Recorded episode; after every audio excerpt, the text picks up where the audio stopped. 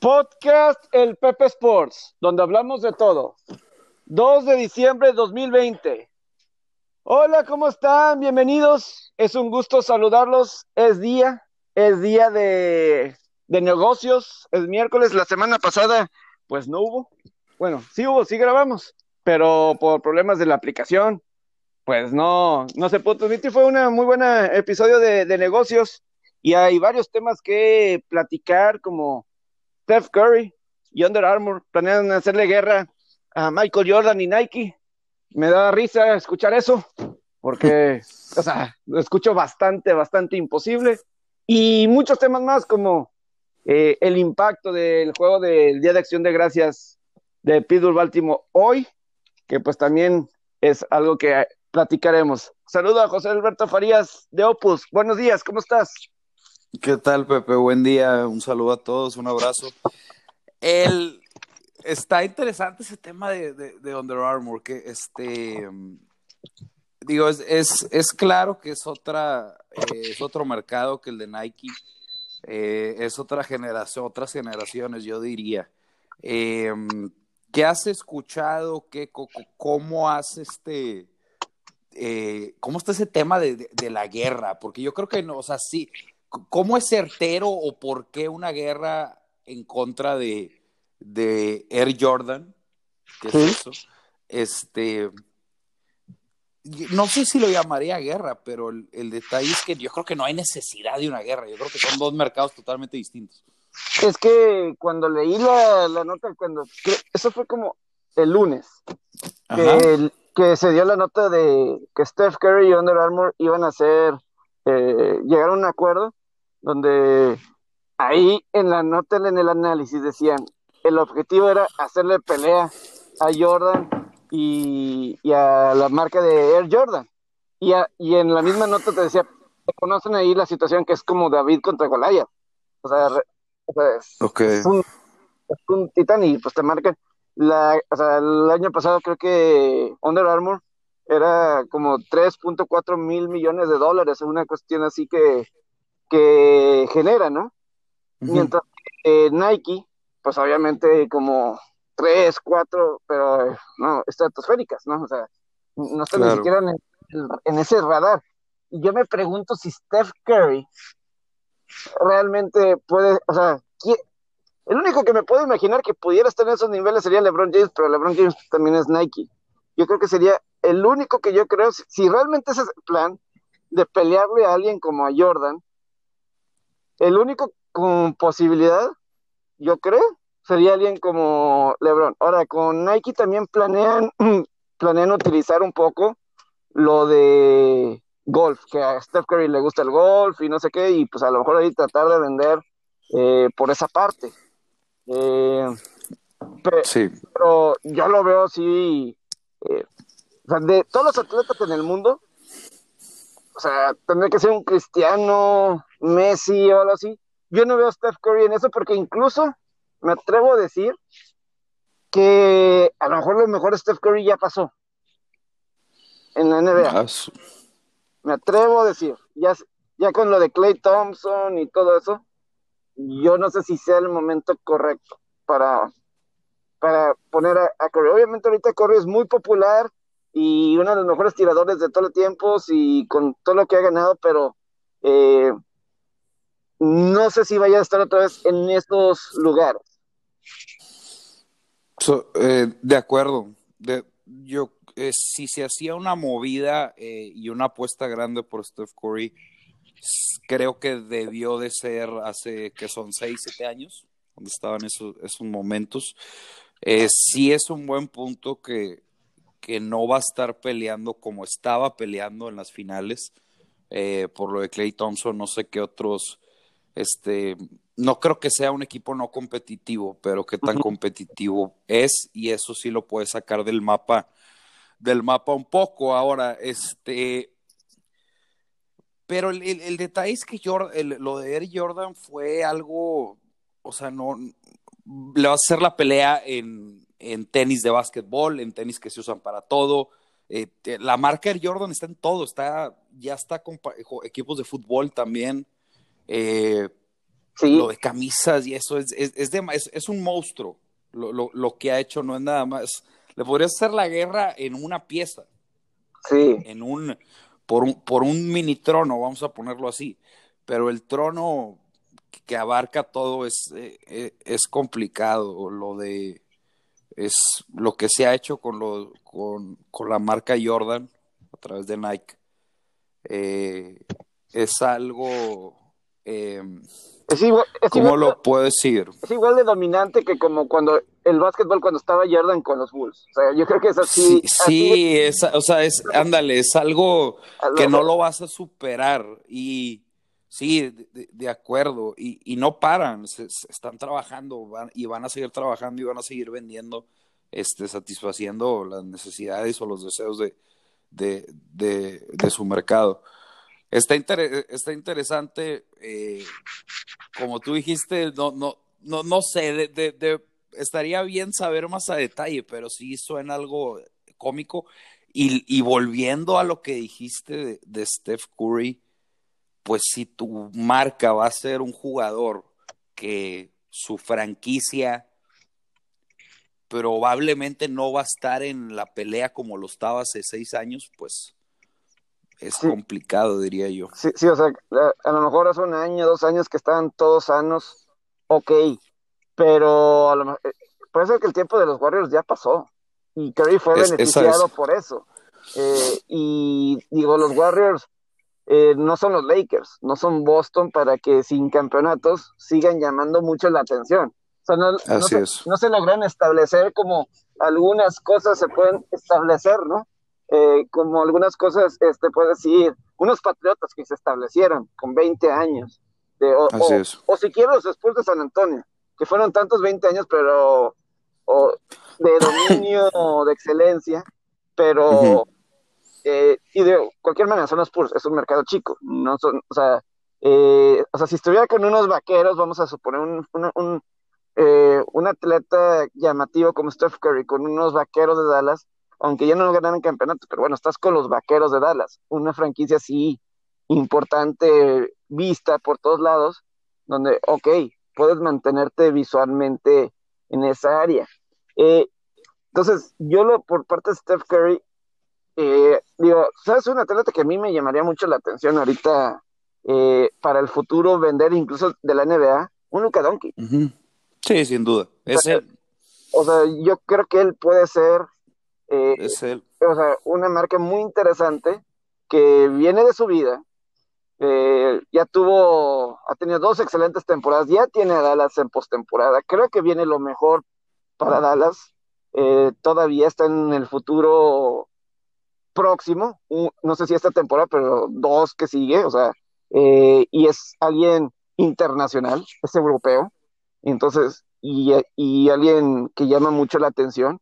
Eh, si me hablas de un atleta joven, y hay muchos, porque están los Debbie Bookers, eh, me puedes argumentar Kevin Durant, otros atletas, pero si alguien joven, nuevo, que apenas está subiendo, yo creo que es Luka Doncic. Y estoy pensando así de, no nada más de eh, básquetbol, estoy pensando así de atletas de Estados Unidos que, que juegan en ligas de Estados Unidos, que pudieran proyectar de, de, esa forma. Y creo que Doncic está, puede estar en ese.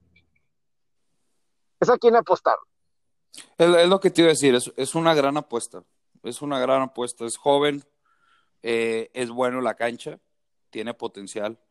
Eh, ya está en el spotlight. Probablemente él va a seguir, su equipo va a seguir en apariciones en playoff. Probablemente creo que van a ganar un campeonato. Eh, no sé qué tanto se mantengan a ser una franquicia entre otras como lo fue Golden State, como lo fue Lakers, como lo fue eh, Lakers y este, bueno, los Lakers dos veces, ¿verdad? Y Celtics. Pero no, no, sé si van a llegar a ese nivel, pero definitivo creo que sí van a ganar un campeonato. Eh, tiene carisma el tipo. Sí, tiene, tiene, carisma, eso no lo, no lo puedo negar. Tiene carisma y tiene eso eh, internacional, que creo que hoy en día es bueno, es muy bueno, diría yo. Eh, se ve un tipo, yo creo que, este, consciente en lo que cabe. Yo creo que se, o consistente lo, lo, llamaría. Entonces yo creo que eso también es bueno. Es una gran, es una gran apuesta. Podemos hablar tanto dentro y fuera de la cancha. Es una gran apuesta. Eh, no sé cómo está el tema de con él de Adidas o no, no sé qué. Algo había escuchado que Adidas lo iba a firmar o ya lo firmó, no sé. Este. Sí.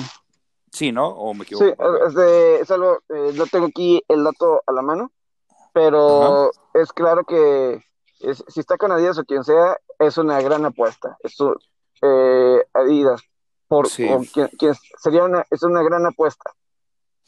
Porque, claro. o, sea, o, sea, si tienes atletas, atletas, como James Harden que tienen sus marcas de tenis, o sea, hay muchos que tienen sus marcas en el básquetbol, o sea, no sé cómo le hacen. Hay, hay, hay muchos eh, que, que, tienen esas, esas marcas.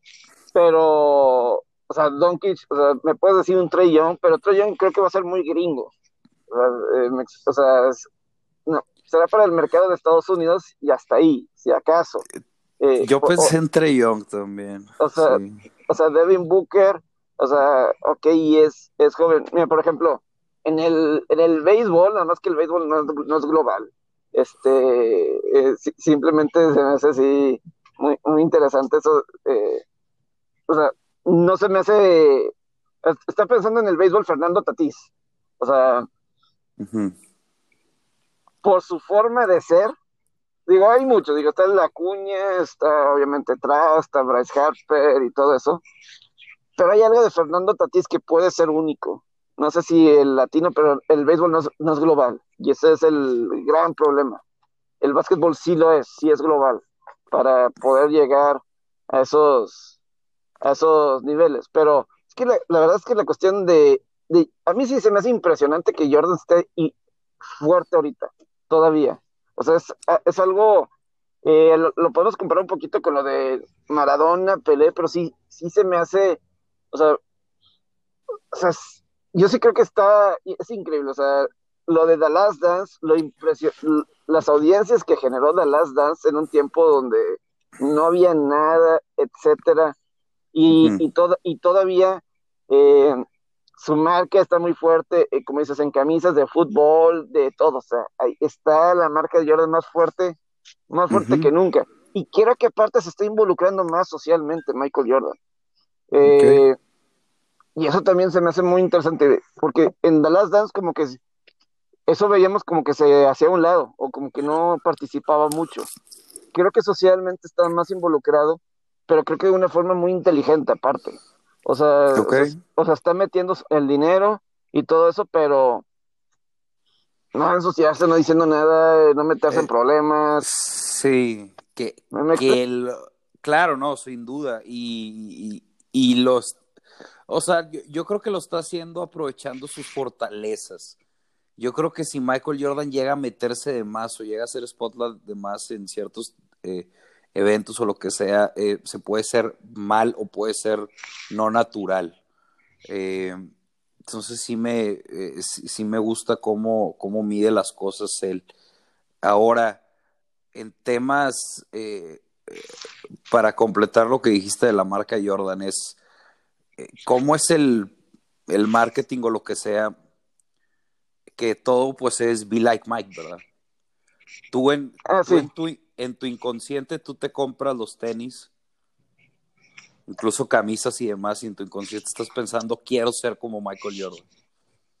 Esa es. Claro. Y si, y si tienes a un equipo, a un jugador que probablemente va a ser eh, The GOAT, greatest of all time, mejor de todos los tiempos, por milenios, por, a lo mejor. Probablemente él va, él va a ser, o sea, él, él va a ser el Maradona Pelé, probablemente, en fútbol.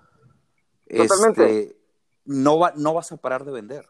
No, no vas a parar, incluso en generaciones jóvenes. En generaciones jóvenes, y más como ahorita está, te lo, YouTube, de las da, o sea, va, ya tienes demasiado acceso, a, a, ya tienes acceso a esas cosas y te vas a enamorar. Te vas a enamorar. Es más, incluso hasta, incluso hasta vas a entrar en un debate favorecer a Jordan que a LeBron. Parte, obviamente no todo, ¿verdad? Claro. Pero te, entonces vas a empezar a, a generar ahí y ya se, y se están poniendo las pilas en entrar en diferentes mercados. Fútbol, soccer es un ejemplo. Les, les va, les, es, es, un monstruo esta, esta empresa. Bueno, no empresa, esta, La marca esta, marca, esta marca de una empresa, vaya, sí. Sí, porque digo, LeBron obviamente eh, pues, también es Nike y pues ahí la lleva y pues va a salir próximamente eh, pues Space Jam 2, este, creo que es el próximo año, en algún, creo que es 2021 si no me equivoco, cuando va a salir Space Jam 2. y, y, pues obviamente tiene sus películas y eh, como que está también un poco más hacia el entretenimiento, etcétera, pero sí lo de, o sea, ahorita tenía la pregunta, ahorita que estabas diciendo Maradona Pelé, Maradona Pelé, nunca se involucraron así con una, con una marca eh, de esta de esta forma, mm. ¿verdad? O sea, no lo, no lo supieron aprovechar empresarios, yo creo. Es porque, o sea, ves el impacto ahorita del fallecimiento de Maradona, o sea, lo que es en Argentina y así global, eh, y no sé si lo tocamos el mismo jueves después de que falleció, pero... Fue, sí. O sea, creo que sí lo tocamos el jueves y sí salió eso, esa parte de, la grabación de, Maradona. O sea, el, cuando se vaya Jordan, lo que significa, ¿no? Lo que realmente va, va a significar, este, e, e, en, todo, en todos los sentidos, ¿no? Entonces, eh, o sea, la marca Jordan, no sé si alguien más lo pueda, porque aparte el mundo ahorita está mucho más segmentado, ¿sabes? O sea, como que Jordan atrapó a todos, de, alguna forma, o sea, pudo atrapar a todos. Y eso es algo que, y eso es algo que no, no lo ves en todos lados. Y ahorita creo que es mucho más difícil. Por más que haya tantas redes y es más fácil la publicidad, es más fácil llegarle a gente, porque no necesitas eh, ser un medio de comunicación, muchas cuestiones de ese estilo. Pero va a ser muy, muy interesante lo que puede llegar a pasar. Este, o sea, no, yo no veo a alguien en la actualidad a los niveles de yo. No. No, no, no. Y este. Pepe, ¿sigues ahí? Aquí ando, aquí ando. Ay, perfecto. aquí ando, aquí ando, aquí ando, te escucho. El... sí, eh, eh, sacar la nota de... Ya, ya, ya, no, no, perfecto. El, sí, digo, es, es eh, poco, eh, digo, no, este, claro que, estoy de acuerdo. Ahora, que, ¿por qué es tan difícil? Pues primero que alguien oficialmente supere lo que ha hecho él en el deporte. No va a suceder probablemente. O sea, no, que, que llegue, o sea, las conversaciones que se hacen de Lebron, del GOAT, y luego también a Kobe lo meten ahí, entre otros, a final de cuentas son entretenimientos y entretenimiento y ninguna es válida. Ninguna es válida. La mayoría te van a decir, sigue siendo Jordan y va a ser Jordan. No, no, mientras no se acabe eso, ¿cómo vas a, cómo planeas tener un impacto a través de una marca? Porque es lo primero, la marca de Jordan nace por lo que Jordan hace en la cancha, la verdad. Es lo, lo que, es, es la semilla, se puede decir. Ya después lo ves tiene estilo el tipo, se expresa bien, eh, yo que sé, el líder y demás. Ya van otras intangibles, ¿verdad? Pero la semilla es, este cabrón juega muy bien al básquetbol. Ok, tienes eso. No vas a tener a alguien, no tienes a alguien que lo supere en ese aspecto. Puedes debatirlo, pero no lo vas a, pero no, pero no lo van a, no, él es el GOAT. Y la marca se basa en agarrar a estas figuras, en decir, yo me los compro porque quiero ser como él. Yo me voy a comprar unos tenis de Lebron porque quiero ser como él. Pienso, me quiero ver como él, ve cómo se ve y, demás. Inconscientemente tú haces eso. Nadie va a superar lo que, lo que representa Jordan. O sea, yo sentirte como Jordan es mucho mejor que todos los demás, yo creo. Y con todo y que Jordan no es perfecto, ¿verdad? Pero es marketing, a final de cuentas. Obviamente no vas a poner el problema Jordan tiene problemas familiares, tuvo problemas de apuestas, tuvo problemas, tuvo infinidad de problemas, ¿verdad? Pero eso no lo van a promocionar. Se trata de solo ver lo bueno. Y, con lo que dijiste Maradona y Pelé, creo que con Maradona y Pelé debieron de hacer algo similar. Ahora, no sé con Maradona qué tanto influyó el tema, los temas extracancha, pero con pelea a lo mejor y pudieron haber hecho algo de, de, de algo similar a, a, lo, a lo de Jordan por lo que representaron en el fútbol. Claro. Fíjate, ahorita que estaba checando si, o sea, como que la marca Under Armour como que salió en diciembre 1 y tiene y va a salir algo especial el, el 11 de diciembre. Estaba checando. Los atletas de Under Armour están interesantes porque, por ejemplo, en fútbol americano está Tom Brady, está Cam Newton. Yo creo que son los atletas que, o sea, los principales. O sea, hay otros, por ejemplo, Justin Jefferson o cosas así, pero pues está, está iniciando. Eh, en el básquetbol, pues obviamente sí es Curry, creo que es el, el principal. En box está Canelo. Eh, pues, es, pues es, el, es, el, principal. En béisbol me llama la atención, está Víctor González y Julio Urias. Yo no sé mm.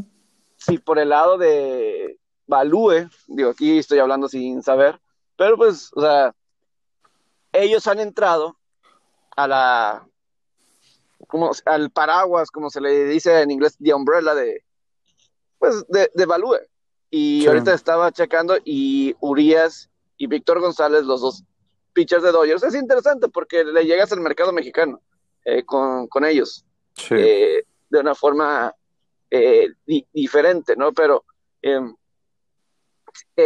golf está Jordan Speed, creo que es el principal, pero aunque no ha tenido sus buenos años recientemente, ha venido un poquito de, de bajada el caso de, de Speed, pero sí hijos, ahorita no tengo los, los de Nike, pero sí Nike. Yo me acuerdo cuando Vince Carter llegó al, a, a, Toronto con los Raptors, Puma lo había contratado él, pero Puma tenía, tenía bueno, la idea, tenía la idea de que llegara un equipo de Estados Unidos para que iba vendiera en Estados Unidos. Y sorpresa, los, se va, empieza su carrera en Toronto. Y, y para, dice, pues a quién demonios le interesa el, básquetbol en Canadá? ¿A, quién? Así a es. ¿Quién es, le va, le va, a interesar? Es el documental de Netflix, está bueno, es súper recomendable, eh, The Carter Effect, el, el, efecto de Vince Carter. Eh, no sé cómo está el español, pero está en Netflix, es buenísimo el, eh, ese documental. Muy está recomendado. Muy... Ahí, ahí, explican par, par, parte de eso. Y si te. Es, digo, parte como lo de Jordan, obviamente no al mismo nivel, pero en un, en un, escalón más abajo te explica es que, algo que hizo Vince Carter, ¿verdad? Es que, es que él llegó con esas expectativas a la NBA, Vince Carter. O sea, o sea realmente llegó así. O sea, Vince Carter llegó siendo, o sea, llegó de Carolina del Norte, de la Universidad de Carolina del Norte. O sea, mm. o sea la misma universidad que, que Jordan. Y, y, pues tenía expectativas bastante altas. Y, y como en, en, muchas partes decía, el siguiente Jordan. Y pues Kobe Bryant sufrió, eh, fue comparado con eso, obviamente. Uh -huh. LeBron James, pues siempre ha estado en la comparación, ¿no? Ni eh, se diga, sí. Ni se diga, ¿verdad? Pero como que Vince Carter probablemente fue de los primeros que llegaron de esa forma, con esa, eh esa responsabilidad, con esa, eso en su espalda, de ser el siguiente Jordan. Y aunque creo que to todavía estaba en activo Jordan y todo eso, pero sí llegó con esas expectativas. Eh, Vince Carter, repito, Carolina del Norte es, era muy, muy, bueno clavando el balón. Probablemente Vince Carter es el mejor basquetbolista en la historia clavando un, un balón. Este, a la fecha. Buen, ese es buen tema y yo coincido. Creo que él es okay. el, el, mejor basquetbolista de, de, toda la historia. Y esto es viendo, sí. viendo videos de otros. Do, Dominic Wilkins clavaba la bola muy cabrón también. Sí, sí. O sea, el, el mismo hay una entrevista de Kobe Bryant de joven que él dice, Vince Carter es el mejor clava, que ha clavado el, el, el, balón, que ha clavado el balón de una forma, este, no, no es, es, impresionante. Y todavía a los 40 años había videos y tú dices, no, o sea, es, eh, este chavo nació para clavar un balón de básquetbol. Sí, es que y tiene hasta que ver con te, temas físicos, no, no sé, tiene algo que ver cómo o sea, se suspensa en el aire, no, no sé cómo explicarlo, o sea, es muy estético también como clava la pelota. No sé si te has dado cuenta que influye Totalmente. mucho el, el, el, clavar la pelota. Ese es tema interesante. ¿Cuáles serían tus tres mejores clavadores de toda la historia? Ya los tengo bien, yo creo que vamos a coincidir con dos mínimo. Es, es que, pues mira, Jordan sí lo pongo ya ahí arriba. Eh, lo de Wilkins, pues es, es claro que, que ahí está. Digo, eh, los, que han, los que han estado muy cerca en la pelea ahorita en los últimos años en el concurso de, clavadas, este, se me va el de, el de Orlando. Aaron Gordon. Aaron Gordon. Y, quién es, eh, hay otro que también ha estado cerca, que, ah, que está en Chicago, Lavine, Lavin. Ajá, exacto. Eh, yo, la verdad, LeBron James no se me hace bueno clavando el balón. No, ni a O sea, pueden decir que soy hater de, LeBron, etcétera, pero LeBron James es poderoso. O sea, impresiona porque es un poder, o sea, clava con toda la fuerza del mundo. Y pues sí, es impresionante. O sea, ponte ahí enfrente de, ponte ahí enfrente de, LeBron, a ver, páralo, ¿verdad? Y aguanta el trancazo de un hombre que, este, más de dos metros de altura y no sé cuántos kilos de músculo y todo eso. Sí, es eh, eh, lo impresionante. Pero las acrobacias o, lo, lo, la estética, vaya. La estética eh, de un Jordan en el aire, de girar y poner el balón en una mano y girar y sin necesidad de props, que eso es lo que no me ha gustado del concurso de clavadas, cuando utilizas props. Para mí si utilizas crop, eh, props, quiere decir que te falta algo. O sea, yo, yo valoro... pero ya lo ensuciaron mucho, Pepe. Ya, yo, yo sí estoy en, contra de todo lo que han hecho. Ya, ya no me gusta, me encantaba, pero ya, ya es demasiado todas las cosas que hacen, ¿no? O sea, eh, digo, esto es personal, no estoy diciendo que está mal, ¿verdad? Eh, eh, a mí no va con el entretenimiento que yo, que yo estaba acostumbrado, que me gustaba. El, el, ese, tú veías y tú veías lo que hacían con sus cuerpos solamente y era más que suficiente para vender. Lo que hizo Vince Carter, lo que hizo Nate Robinson también alcanzó, era, era, muy, era entretenido verlo, un tipo no alto a comparación de la NBA, bueno, no alto en general, creo que no, no es tan alto también eh, en, el, en, el, average. ¿Cuánto medirá? ¿1.75? Sí, no, y ahorita qué bueno que sí. el tema de Nate Robinson, porque ahorita lo quiero ligar. Con eso te sumaba. El, lo de Nate Robinson. Eh, el que estaba en Golden State, ¿cómo se llama? Richardson. Muy bueno también clavando. Eh, y, y, sí, coincido con lo de LeBron. Tío, ¿quién es mejor clavador que, le, que LeBron? Kobe. Kobe es muy underrated en, en clavadas. Este, ah, claro. Esto eh, en estética, en poder, si, si complementas todo, ¿verdad? En el juego y en el Dunking Contest. Yo pondría, yo pondría como mejor a Vince, el segundo a Jordan y el, y el tercero a, a, Dominic Wilkins. Serían, eh, serían esos tres. Mención especial, eh, Richardson. A mí me encantaba Richardson con Golden State. obviamente el Dr. J por ahí debe ah. estar también. Este, claro, el, sí, el, Dr. J, o sea, esas historias y pues de, ahí pues están... de ahí sacó Jordan, ¿verdad? Sí, claro, o sea, de Dr. J y, todo eso, o sea, es eh, antes de que hubiera más el problema de la NBA, o sea, como que no hay mucho video más atrás de, de lo que fue Larry Bird y, Magic Johnson. Sí. Es la verdad, o sea, la, la, NBA realmente de los ochentas para acá fue un boom tremendo de la NBA, gracias a Bird Johnson y, y Jordan, pues ya lo subió otro. Lo explotó, sí. Eh, porque antes, la verdad, sí estaba muy detrás la NBA de las grandes ligas. Eso sí es un hecho. Estaba muy, muy, detrás de las grandes ligas y de la NFL. Eh, y ahorita, pues ya la NBA está a la par de, las grandes ligas. Eh, y, algunos piensan que los ha superado. Yo no, yo, yo no estoy en eso de que los ha superado por completo, porque en los ratings de las finales de, de la Serie Mundial, unos pueden decir que fueron muy bajos, pero superaron en audiencia los de la NBA, eh, eh, en, número total de audiencia. Está, y estaba un Tampa Bay, por ejemplo, ¿no? Eh, que no es tan fuerte, y acá tenías al, al mejor jugador del momento. O sea, tenías a tu Jordan de la actualidad ahí. sí, no, no, no tiene sentido. con la franquicia estelar, ¿no? O sea, si hay una franquicia, y Miami tampoco no es como si fuera una mala franquicia de eh, eh, básquetbol. Eh, es lo que te iba a decir, no es como que Miami es mercado pequeño. No es el Tampa. No, no, sí, exactamente, no, son los, no son los Rays, exacto. No son los Rays, así, y, o sea, porque si ves la, la cantidad de audiencia que tenía, eh, finales, a lo mejor el rating sí bajó y números bajos, etcétera, pero sí superó a, a la NBA en audiencia y en los últimos años no era tanto creo que en los últimos años de repente sí la NBA estuvo más. Y creo que son otros factores, ¿eh? también hay otros factores de... Así en general, para, para, el COVID, las elecciones de Estados Unidos estaba, eh, pues las discusiones al máximo, con, que eso también pasó el año pasado, porque es más, los ratings ya están mejorando, ya pasaron las elecciones, es claro que Trump no va a ganar, o sea, por más que, o sea, no ganó, ¿cuál va a ganar? No ganó. Eh, o sea, eso es claro, o sea, eh, por donde le volteé, Trump ya perdió. Y entonces ya todo el mundo lo aceptó menos él. Entonces, él y Rudy Giuliani son los únicos que lo han, que no lo han aceptado. Pero eh, ya los ratings han mejorado. El rating de los juegos del Día de Acción de Gracias de la NFL fueron muy, fueron muy buenos. Fueron excelentes. Es el 30 millones de personas vieron el juego de Washington Dallas. Los equipos malos. El, de, el de Houston Detroit, 23 millones de personas vieron ese juego. O sea, ¿te hubieras imaginado el Baltimore Pittsburgh normal, con todas las estrellas? Hubiera eh, sido un, un, día redondo, ¿verdad?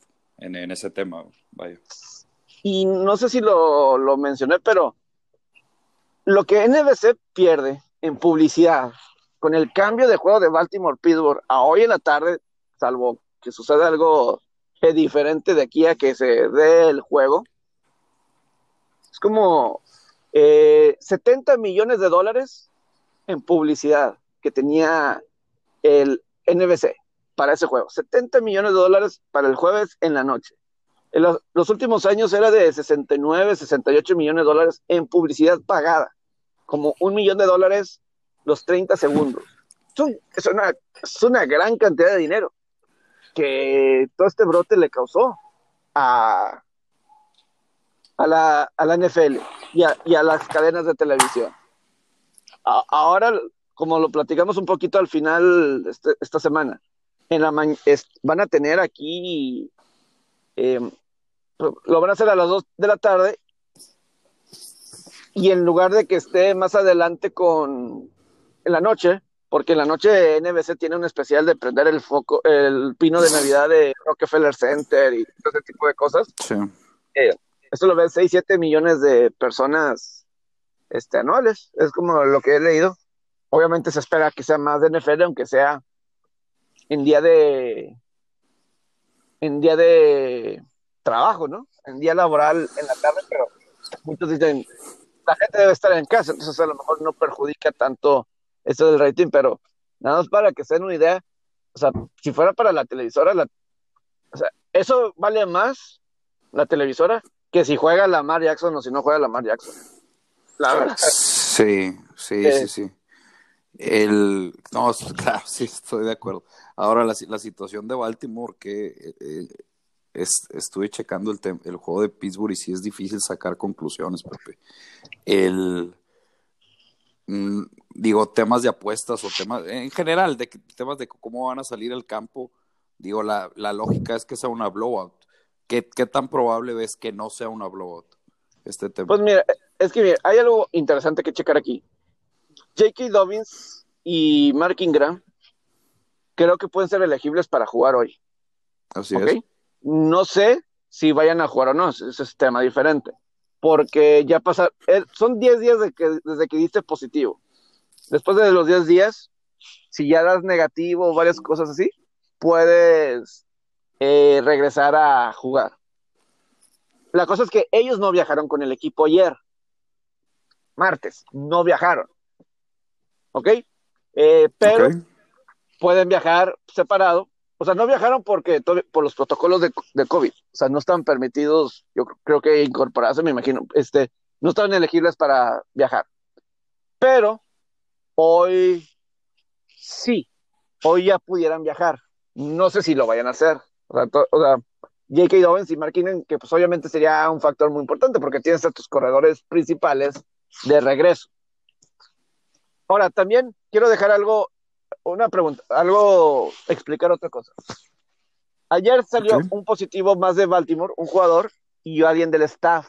Y muchos dicen, ¿por qué no se va a cancelar ahora otra vez el juego? Lo que pasa en esa ocasión, este, es que el, que el jugador que dio positivo ya estaba aislado por rastreo, ¿ok? O sea, estaba estaba ya aislado por la cuestión de rastreo. ¿Y eso qué quiere decir? O sea, que no iba a viajar de cualquier manera, o sea, no estaba, o sea, no estaba dentro de los que decías, ah, van a jugar y están en el red, o sea, él no iba a viajar, él ya estaba aislado, porque decían, puede que en algún momento dado vaya a salir positivo porque estuvo expuesto a, a uno de los tantos que ha salido positivos, ¿no? Entonces, por ese lado dice, ah, ok, será alguien, o sea, está controlado, sabemos dónde está el virus. El problema es que hubiera salido alguien positivo de alguien que no estuviera en el rastreo cercano. Ese hubiera sido el, problema más grande con, los cuervos de que si no se hubiera jugado el, este, el partido de hoy. Por eso no, pero sí, eh, y lo platicábamos ayer un poco, se tenía que cambiar el juego. Se, se, tenía que cambiar el juego. Ayer sí se debió de haber jugado. Lo que sí es que hoy temprano, me imagino que les hacen rápido las pruebas, porque antes de que sea el kickoff a las 2.40 de la tarde, hora de México, eh, deben de tener los resultados de hoy, de Baltimore. Eso va a ser claro, lo van a, lo van a querer tener, tener antes. Si me preguntas del blog, blog, yo sí creo que Pittsburgh debe de ganar el juego. Robert Griffin tercero, él va a ser el coreback. Mínimo tienen un coreback. O sea, sí. eso, eso mínimo, mínimo si tienen un, y, y, eso les da ayuda. Yo no va a estar Mark Andrews, no va a estar Will Smith, eh, no van a estar varios de la línea ofensiva, si de por sí era un problema. Hay centros, no van a estar. Eh, es un equipo B, o sea, es un equipo juego de pretemporada, o sea, es, es el primer juego de pretemporada para Baltimore, básicamente. Así es. Eso es. Y, y muchos pueden decir, están favoreciendo. O sea, lo pueden haber jugado ayer o mañana, hoy. O sea, vimos lo que pasó con Patriotas. ¿Cuánto tiempo Patriotas se tardó es lo que te iba a decir. que salir un poco de esto.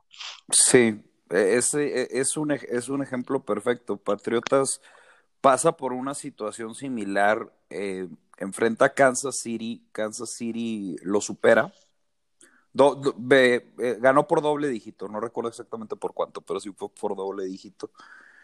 Eh, y después son apoyados por San Francisco, y después sufren otra derrota, no recuerdo contra quién.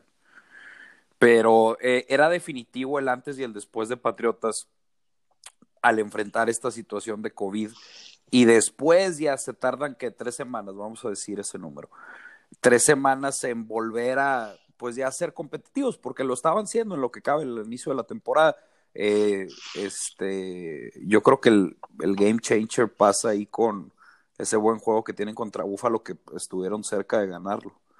Y contra, un, contra un gran contra un gran equipo que es Búfalo ya después suman la, la, victoria contra Jets en el Monday Night que bueno puedes decir pues son los Jets verdad eh, pero como que era definitivamente si hubo un antes y un después y luego hubo un antes y un después ya cuando empiezan yo creo que agarrar ritmo y a meterse más de lleno y dejar atrás esta situación de COVID pero definitivamente te, te, afecta, más allá de las individualidades, que es importante decir quién juega, quién no, pero el, el entrenamiento, el ritmo, distracciones, son, son demasiadas distracciones que no estás concentrado, también influye eso.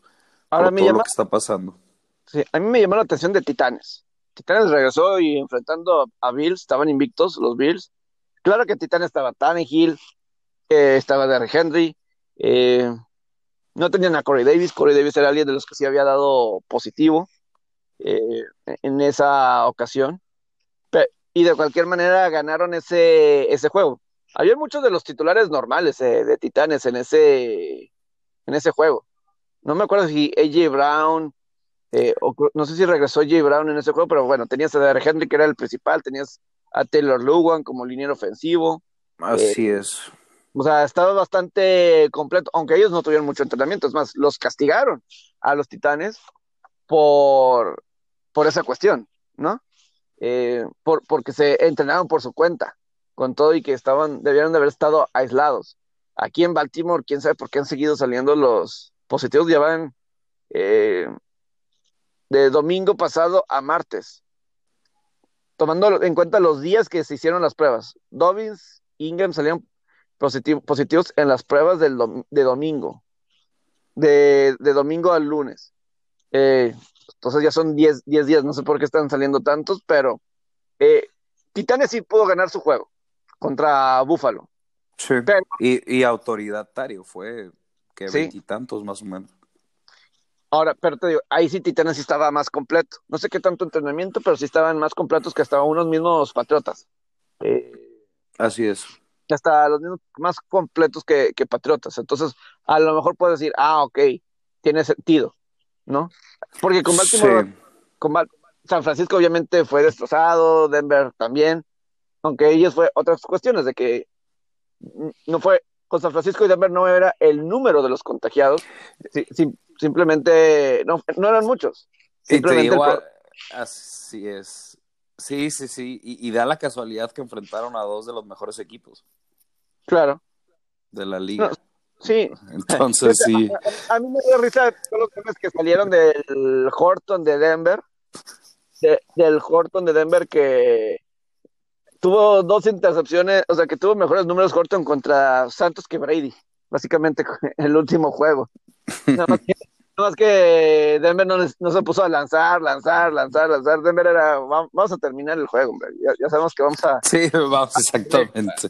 O sea, vamos a acabar el juego. Tampa de alguna forma eh, peleando sin... No iba a pasar nada, ¿verdad? En ese juego. Este, Así es. Pero estaban peleando, peleando, entonces iban a lanzar, lanzar, lanzar, lanzar y intercepciones ni modo, ¿verdad? Este, y pues ya sacaron a Brady al final, pero sí me da, sí me da risa porque entiendo a la gente, o sea, de eso vive ahorita el deporte, a final de cuentas, ese tipo de, de comparaciones y, y tirarle un poquito a Brady, o sea, es, está bien, está bien, es parte es parte de y, y vale para la, la, burla. ¿Sabes qué, qué chequé de, de, yo creo que aquí podemos ligar un poco lo de Nate Robinson y todo esto, del receptor este de, de los Broncos? Sí es Horton, ¿verdad? Este... Eh, te, te, digo la verdad, desconozco mucho del tema. Eh, este, déjame. O sea, de, este de, ese, a ver, déjame te lo checo. Ya lo tengo. Este, este. Ah, es que ayer chequé tienes una página, este, tiene, es que tiene, ayer sacaron su LinkedIn, su, su perfil que tiene. Pero, eh, eh, estás hablando del tipo que jugó el domingo, ¿verdad? Sí, claro, claro, claro. Él, no, él no era, no era coreback. No, no era coreback, no coreback. pero no sé qué posición era pero era el mejor, era el, era el tipo con mejores eh, cualidades para jugar el domingo. Porque estamos hablando de jugar, ya era, no era ni siquiera competir, era de poner un equipo en el campo, lo que es la situación de Sí, sí, claro, claro. Eso era. Eh, eh, pero no, te digo algo, no, te, no lo tengo aquí. Lo estoy buscando y no lo, a ver. No, no, no, no lo tengo. A ver. Kendall, Kendall Hinton. Es Kendall Hinton. Ok sacaron su LinkedIn y, y, en, y en su currículum viene ahí, o lo que, lo que aspira. Actualmente agente libre, jugador agente libre de la NFL y con aspiración a, en ventas médicas de medicina, media, medical inquiry, sales, medical sales inquiry y crecer por ese lado. O sea, como que eh, vende, quiere dedicarse a la venta de, medicinas y todo ese tipo de, cosas, ¿no? Está muy curioso, o sea, la mentalidad que él tiene, o sea, la verdad es que mis respetos para Hinton, que se puso en esa situación. O sea, no fue por él, ¿no? De, de Hinton. y, aquí es un poquito parte de, de hacia dónde está el negocio, o sea, porque en el box, lo vimos este fin de semana, pones a Charles Barkley a jugar golf, pones a eh, en un evento para televisión, pero algo profesional el asunto, ¿verdad? Con Steph Curry y Peyton Manning. Nate Robinson, lo pones a, pelear, a boxear. Ah, es muy fácil. Deja dentro del ring. Contra alguien que pues es, eh, tiene experiencia de boxear en Jake Paul, es youtuber, es más famoso por YouTube que como box, pero tiene mucha audiencia y muchos seguidores de esa forma. O lo de Hilton. Muchos pueden decir, ah, es bien fácil plantarte y lanzar un pase y todas esas cuestiones. O plantarte ahí en el ring. Pero te puedes dar cuenta con, con estas experiencias que no es nada, nada sencillo. Y, en el caso de lo del box, por puro dinero. Y, Sí. y si fuera alguien del box, estaría muy frustrado, muy enojado, muy frustrado, muy enojado, que eso sea ahorita lo que más venda en todo el año del box. O sea, no puede ser posible eso, que eso sea lo que más venda. Este, lo de Tyson Jones Jr., peleadores de más de 50 años de edad y, y todo eso. Más de 50 años de edad es que ellos y ya tenían, no sé cuántos años dijo Tyson que tenía sin pelear, que eso sea lo que más venda.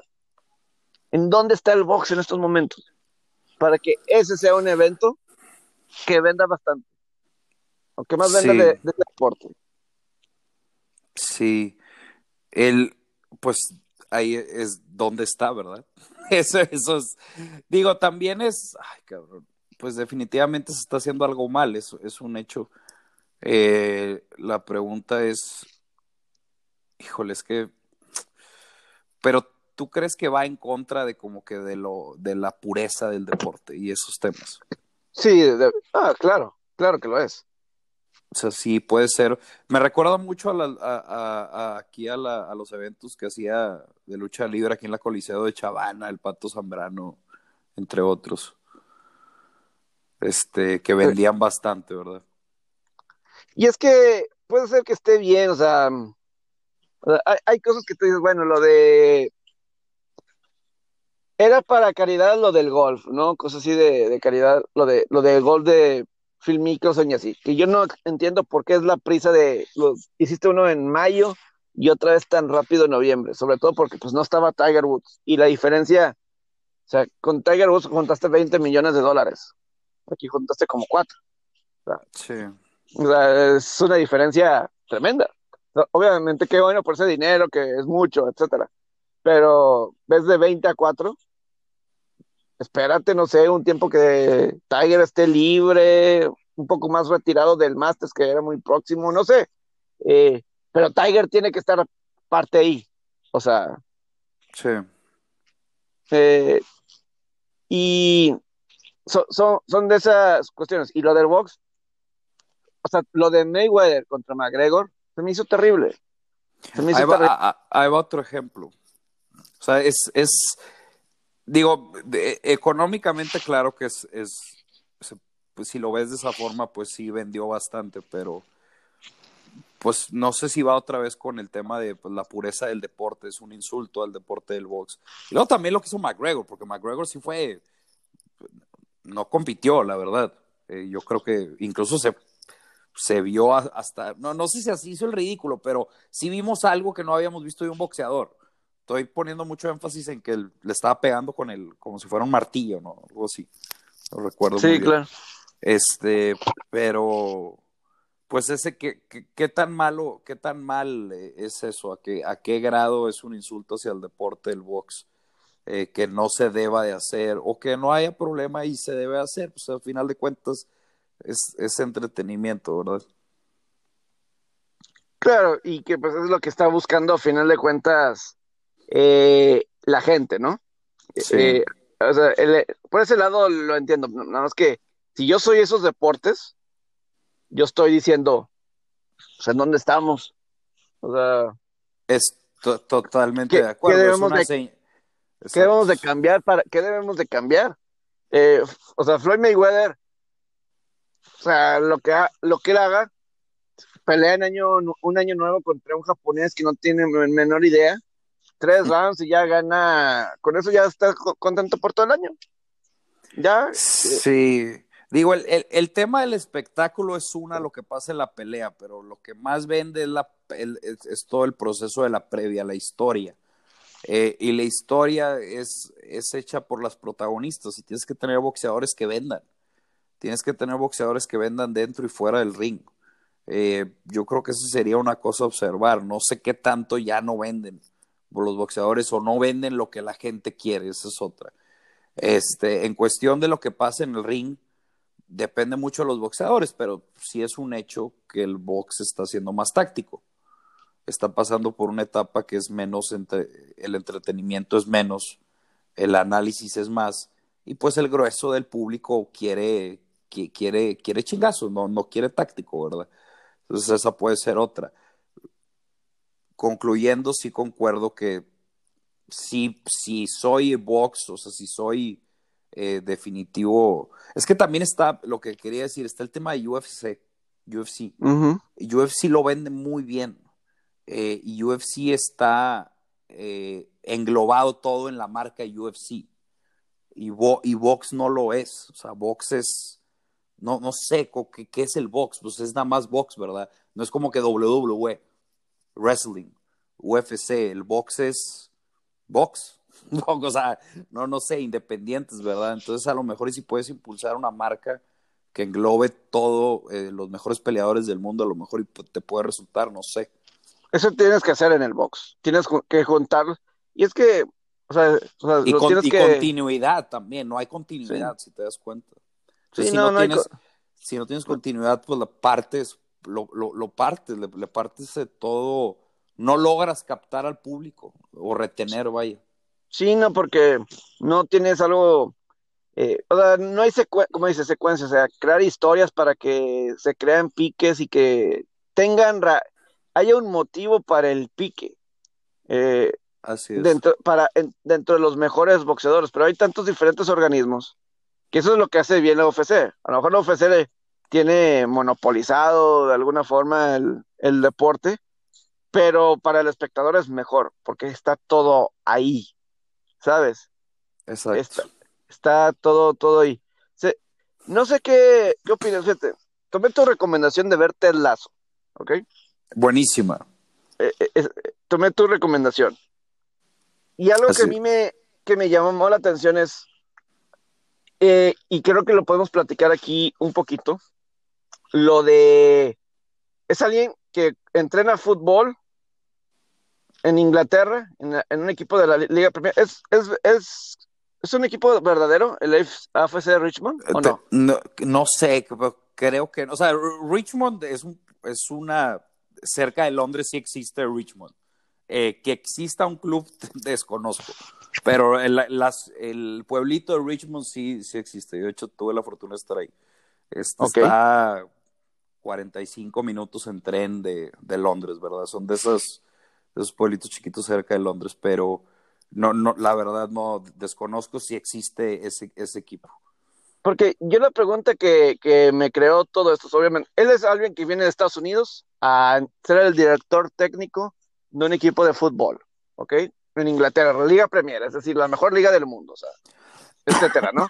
Entonces, la, la cuestión es, y, y, y, se, y obviamente, pues como que está transformando el equipo, ¿no? O sea, lo está transformando y, que crean en él. Pero pues es alguien que no conoce nada de fútbol. O sea, yo conozco más de fútbol en el sentido de cuánto, cuánto dura un partido de fútbol, cuántos cambios puede haber, etcétera. O sea, seguramente ni que ni quien fuera del lugar conoce. ¿Ok? Lo contratan así de, de fútbol. Eh, él, obviamente, siendo Estados Unidos, va a conocer más de fútbol americano que de fútbol soccer. Creo que empieza como siendo un coach de una preparatoria de, Sí, high school y los lleva al campeonato. Y... De fútbol americano. Pero tú dices, de fútbol, soccer, ¿cómo puede ser eso posible, no? El, punto es a lo que voy es, me recuerda un poco a lo del coach Pedro Morales con los auténticos Tigres, ¿ok? O sea, porque muchos te dirían, él no sabe de fútbol americano. O sea, en su etapa, no conoce fútbol americano, conoce más sus asistentes y todo eso. Pero yo creo que el programa de auténticos, auténticos Tigres estaba tan bien armado y tan bien formado que tuvieron muchos éxitos. O sea, ahí tuvieron los campeonatos y todo eso y me pueden decir, no estaba Borregos, no estaba esa situación. Ok, entiendo. Es punto válido. Pero se convirtieron en los mejores de la ONEFA. ¿Ok?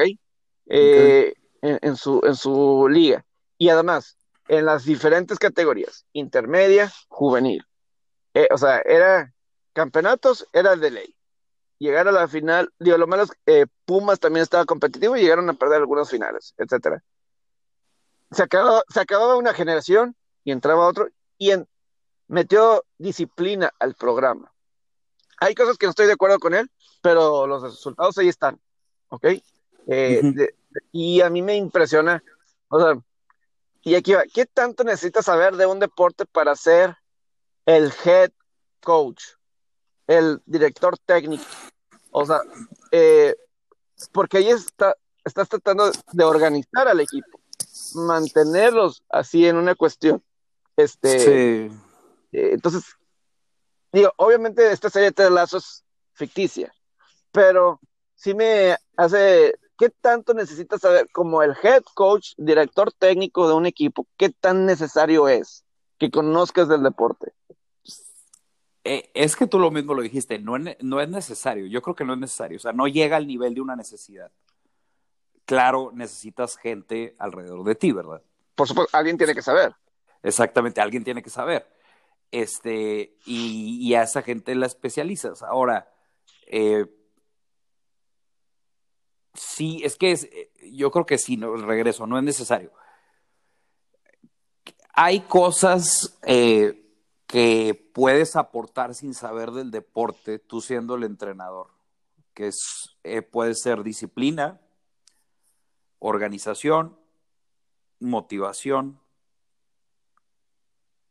entre otras, que puedes tener éxito siendo un entrenador. Ahora, hay muchos entrenadores, porque aquí nos vamos al extremo, ¿verdad? Hay entrenadores que sí, vamos a suponer que entrenan fútbol, soccer, que saben que es un fuera de lugar, que jugaron el deporte y demás, pero como entrenadores son muy malos. Como entrenadores son muy malos en el hecho de, eh, en, tácticamente son malos, este, en táctica, vaya, más, más que nada. Estrategia y demás también son malos. Pero son buenos motivadores y alrededor de ellos tienen personas que son buenos. Yo creo que un ejemplo en su carrera corta como entrenador exitosa era Hugo Sánchez. Hugo Sánchez, no, Hugo Sánchez no era bueno, pero estaba rodeado de buena gente y era buen motivador. Se metía en la cabeza de los jugadores y tuvo en lo que cabe una, bueno, no se me hace una carrera buena, pero llegó a ser bicampeón del fútbol mexicano, cosa que no lo han hecho, no, no recuerdo cuál fue el otro, ¿verdad? Pero que llegó a quedar bicampeón, llegó a ganar, llegó a, llegó a avalar su trabajo y, y, estaba rodeado de, buena, de un buen personal. Eh, claro. Claro, Hugo Sánchez sabía que era un fuera de lugar, ¿verdad? Aquí no estamos viendo otro extremo, pero sí, pues al final de cuentas lo podemos asimilar, o sea, que a ver, aquí yo voy a mantener a mi equipo motivado, disciplinado. Tengo esas dos, voy a tener más posibilidades de ganar, es definitivo. Y tengo un grupo de tres personas que se encargan de lo especializado, de la estrategia, del orden táctico. ¿Por qué no puede funcionar? Sí, sí, o sea, yo me encanta, porque es muy interesante la filosofía de, de Lazo. Yo voy a hacer que tú seas mejor ganemos, perdamos, me voy a encargar que tú seamos mejor, que seamos mejor de alguna forma. Me, me, explico. Eh, ayer estaba leyendo una nota de, por ejemplo, de, de los Rojas de Washington. Me gusta leer una nota que dio Rojas de Washington. Eh, suena padre decirlo, eh, Rojas de Washington. Que, que colocaban a los Rojas del 91 como el mejor equipo en la historia de la NFL, equipo de un año, eh, los 101 años. Era una página un blog de los Pieles Rojas. Pero bueno, es, un equipo, es un equipo que yo he considerado como uno de los más dominantes. Yo estoy, o sea, no es el mejor, pero sí, o sea, si me lo pones en un top 10, 5, no, no lo discuto, no lo discuto, pero eh, tiene sus argumentos. Para mí el mejor equipo de la historia de la NFL es los 49ers del 89. Joe Montana en su pico, eh, en su pico, con los, todos los jugadores, ese para mí es el mejor de la historia, en mi punto de vista. Pero de esos Pilar Rojas del 91, el head coach era Joe Gibbs, y lo importante, se enfocaba realmente ser el mejor equipo, ¿ok? Ser el, ser la mejor escuadra, el mejor, el mejor equipo. Realmente sí estaba concentrado en eso, el caso de, de, Joe Gibbs, porque no era de, sí tenía sus estrellas ese equipo, pero fueron campeones con Mark Ripien de quarterback. Y sus tres campeonatos que logró con esa dinastía en los ochentas y un poquito en los noventas, eh, Joe Gibbs era con tres quarterbacks diferentes. O sea, eso no lo ves. Luego en la NASCAR se va, se retira de Washington y crea en la NASCAR y ha sido campeón cinco veces en la NASCAR.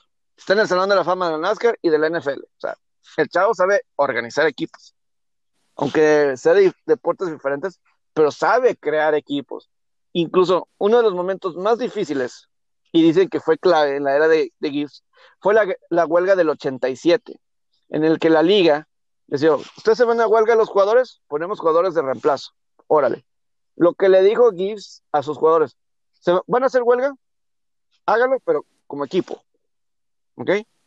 Y si van a regresar, regresen como equipo, porque luego eso puede causar fricción entre los de verdad y los que no eran eh, tiempo completo, los que eran esquiroles, como mucha gente les puso. Entonces, eso era, ponerlos como equipo, ¿ok? Eh, traerme jugadores y cada quien sus, sus personalidades, todos, todos sus personalidades, pero como equipo, ¿ok? Y es una filosofía muy interesante. Obviamente es un genio, Joe Gibbs, y, y era hacer juegos muy básicas, pero constantes, y mejores repeticiones, mejor eh, ejecución y, todo eso. Y luego, pues obviamente en la NASCAR, eh, incluso luego regresó Gibbs con Pieles Rojas unos años y creo que fueron los más consistentes que ha tenido Washington desde que se retiró por primera vez, Joe Gibbs. Pero, o sea, ese es el, el, punto. Obviamente Gibbs tiene tanto conocimiento, o sea, pero imagínate, lo hizo en la NFL y lo hizo en la NASCAR. O sea, son cosas muy diferentes. Exacto. Y, y en esos campeonatos también hizo esos cinco campeonatos con tres pilotos diferentes. Sí. Y, o sea, a eso me refiero. Y, y eh, sí, de hecho, sí habla mucho. O sea, con tres, son tres personalidades distintas. Sí, no, eso es, habla muy bien. Este, porque sí creo que no puede ser. Depende mucho con el jugador que estás lidiando, la personalidad que debes demostrar, yo creo. Porque hay, jugadores que trabajan mejor bajo presión, hay jugadores que tienes que motivar, hay jugadores que los tienes que mantener solos. Es muy importante que era un entrenador. Ahora, decirlo, es decirlo suena fácil, ¿verdad? Pero aplicarlo es muy complicado. A final de cuentas, pues el entrenador toma decisiones, este, y es este, eh, creo que en, la toma de decisiones no, no va, digo, antes de llegar al toma de decisiones es de las cosas más importantes es posicionar al jugador para que alcance su potencial, eso es. Eso es. E, e, eso, es el entrenador. Y aplica, eh, debe, se debe aplicar en todos los ámbitos, o sea, en una empresa. En una empresa también, exactamente. sí. aplica, o sea, yo creo que yo, Gibbs, te puedo organizar una una verdadera junta o sea, de, un banco, bancos, vamos, ok, vamos a ser el mejor banco y, y lo va a lograr. Eh, esa es, ya. Y ahora, ¿cómo lidiar con el jugador? Porque tú puedes pensar y estás en lo correcto, y esto sin saber del deporte. ¿Por qué? Porque confías en tu, en tu equipo de analytics o lo que sea, en tu equipo táctico, como lo creas, tus asistentes, vaya. Y convencer al jugador esa, e, eso también es un reto. ¿Cómo, ¿Cuántas veces no vemos que un jugador dice, oye, yo no voy a jugar de, extremo? Yo voy a jugar, me gusta jugar por el medio, pero en realidad por extremo vas a ayudar al equipo a ganar. O, o viceversa, o no, no sé, hay muchas cosas y ahí es donde, pues al final de cuentas vas a tener que tomar una decisión. Y sabes qué, pues a la chingada, te vas de aquí, o ya no vas a jugar, Y tienes que ser frío en ese pedo. Hay, hay, muchas, hay muchas cosas, este, que, que definen este. Eh, yo creo, yo por eso a mí, eh, el tema del Tuca a mí me ha gustado mucho, porque el tema eh, Tuca a lo largo de esta, de esta etapa con Tigres, que ya van a ser 11 años, ha logrado posicionar a jugadores para que alcancen su potencial. por decir nombres, Guido Pizarro llega aquí de enganche, llega de interior ofensivo y lo hace con tensión. O sea, imagínate de, en básquetbol, por decírtelo así, llega de, llega de botador, lo hace ala. Vamos a poner un ejemplo. Este, Salcido lo hace con tensión, llega de lateral, llega de central y rinden. Quedan campeones dos veces con esos movimientos. Chaca Rodríguez llega de carrilero con línea de cinco o interior, que era con Jaguares, o enganche incluso llegó a ser. Y lo hace lateral y el tipo ahorita está en selección mexicana. Tres ejemplos. dueñas también lo movió llegó, llega a estar en la conversación de un gran jugador. Entonces, es, es un gran, eh, de, eso define mucho un, un, entrenador. O sea, te, es, eso es la base de muchas cosas. Eh, ahora, digo, está el tema, si no ganaste a nadie le importa, que yo creo que sí, creo que es muy injusto con muchas personalidades de entrenadores que han hecho un gran trabajo. Ah, y es que, es que, por ejemplo, un Vince Lombardi, es lo genial de un Vince Lombardi en la NFL, porque hay un quarterback que mucha gente no lo va a reconocer porque no ganó campeonatos ni nada, pero era un maestro para lanzar el balón, diferente a cualquier otro, pero era bueno, difícil de controlar su personalidad. El caso de Sonny Jurgensen. O sea, en los 60s, eh, vas a escuchar los quarterbacks como Bart Starr o Johnny United, Johnny más. Pero él lanzaba el balón igual de bien que cualquiera de ellos. El problema era que pues, su personalidad le gustaba salirse y cosas así por el estilo, ¿no? O sea, eh, ese, era lo complicado de él, ¿no? Pero probablemente nadie lanzaba mejor el balón en esa era que él. Y estaba en Washington cuando Washington también era, tenían años. Es más, él empezó su carrera con las Águilas de Filadelfia. Sonny Jurgensen. Él empezó su carrera con las Águilas de Filadelfia reemplazando a, a, un quarterback que ganó el campeonato en 1960. En, Águilas, Filadelfia es campeón del NFL en 1960, vencen a los empacadores de Bill Lombardi, etcétera. Son campeones, se retira el quarterback y entra Sonny Jurgensen. Y pues, eh, sabes que Filadelfia es trabajo duro, ¿no? Vamos a trabajar duro y todo eso. Pero pues él le sale relajado, le gusta la fiesta, le gusta tomar, le gustan las mujeres, todo ese tipo de, cuestiones. Pero no, tenía un coach que lo dejaba ser como era él, por excepción de un año. Bill Lombardi llegó a Washington un año. Y fue, fue, fue la primera temporada ganadora en 15 años de Washington, en 1900 eh, 69, si no me equivoco, 69, sí, 69, eh, o 70. 1900, eh, fue el, esa fue la primera temporada ganadora que tuvo Washington en 15 años, cuando llegó Vince Lombardi a Washington. Nada más fue un año porque después de cáncer murió y ya no, pues, obviamente. Pero Tony Jefferson disfrutó ese año. Dije, finalmente tenía un coach. Que y lo primero que le dijo,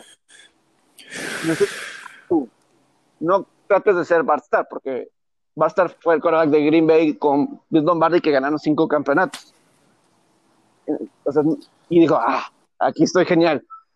Y le pero él dice, sí, le bajé a, mis fiestas. O sea, sí le bajó a su, a, a eso. Claro. Pero, pero eso tiene que ver con el coach, que supo picar los botones correctos. Porque luego le toca a otro coach George Allen, que fue es un buen coach. O sea, llegó al Super Bowl Washington con George Allen, etcétera, pero era alguien muy conservador. Y él era, George Allen, muchas veces jugaba para goles de campo, goles de campo y defensiva. Y entonces, a veces, Sonny si yo puedo lanzar un pase de touchdown, ¿por qué tengo que ir por los goles de campo? Y hay historias que por, eso chocaban. Eh, esas, este, por eso chocaban bastante. Y, entonces, nada, pero el punto es de que Vince Lombardi supo cómo manejar esta cuestión, supo manejar a Sonny Jurgensen.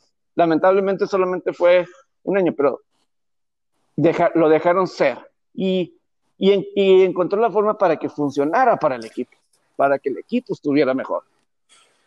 Sí, sí, sí, sí. No, y un ejemplo claro, y lo, y lo hemos visto recientemente, lo de Phil Jackson con los Bulls.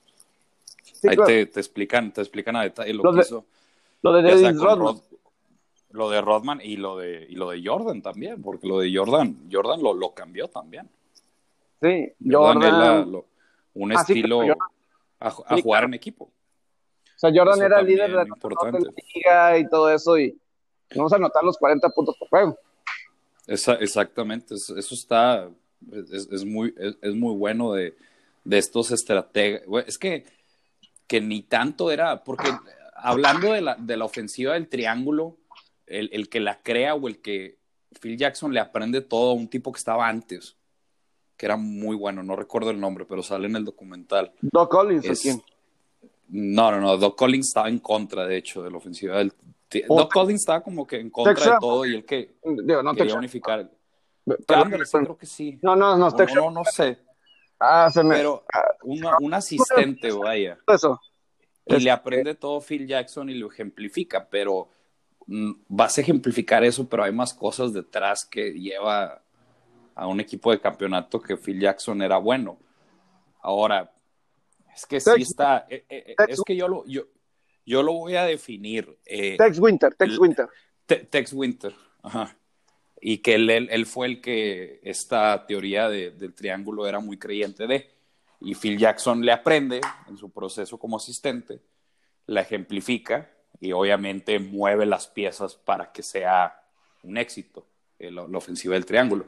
El, digo, yo creo que, regresando a la pregunta, eh, claro que ayuda, sí, que sepas, la palabra necesaria es necesario, es una necesidad, yo creo que no es una necesidad. Este, tener que, es más, pues, y jugarlo tampoco es una necesidad. ¿Cuántos vemos, cuántos e- entrenadores vemos que no llegaron a ser jugadores profesionales que, que rinden, este, como O- entrenadores? Claro. Sí, y Sí, que claro. son, y otros, por ejemplo, Maradona como entrenador no dio.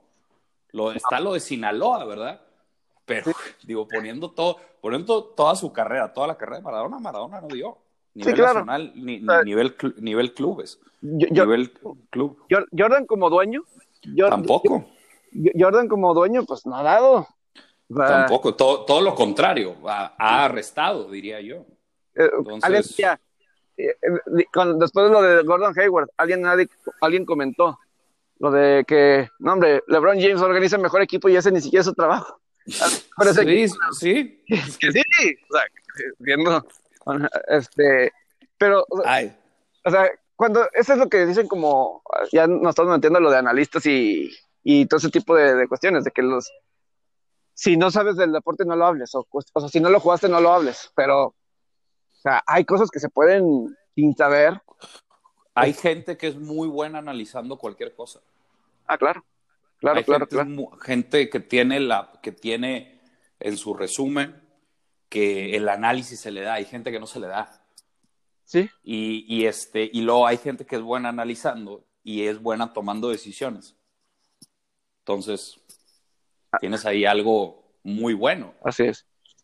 Entonces, o sea, y es, o sea, digo, entiendo que hay unas intangibles, pero yo creo que hay otras cuestiones del deporte que te ayuda a saber, a saber en sí del deporte, pero si te rodeas de la gente, pues como una empresa, ¿cuántos empresarios exitosos no, no, no saben, no saben mucho de cosas básicas, pero fueron inteligentes, se rodearon de gente adecuada y ellos son buenos, que son buenos, motivando, tomando decisiones, por decir dos Así cosas. Y teniendo esas dos cosas, es, es, es base, ¿verdad? Pues bueno, bueno, José Alberto, este fue un buen episodio, a lo mejor saltamos mucho, pero ojalá hayan disfrutado de este episodio. Creo que dio, dio mucho, dio mucho, pero eh, vamos a ver qué pasa, a ver si se juega el juego de hoy de, de Baltimore. Vamos a ver si. Así, ver, yo todavía, así es. todavía está- no lo puedo dar por un hecho. Todavía no lo puedo dar por un hecho, pero ojalá, ojalá ya se pueda terminar y se pueda dar este juego. Gracias. Sí, así es. A ti, Pepe, un saludo, abrazo.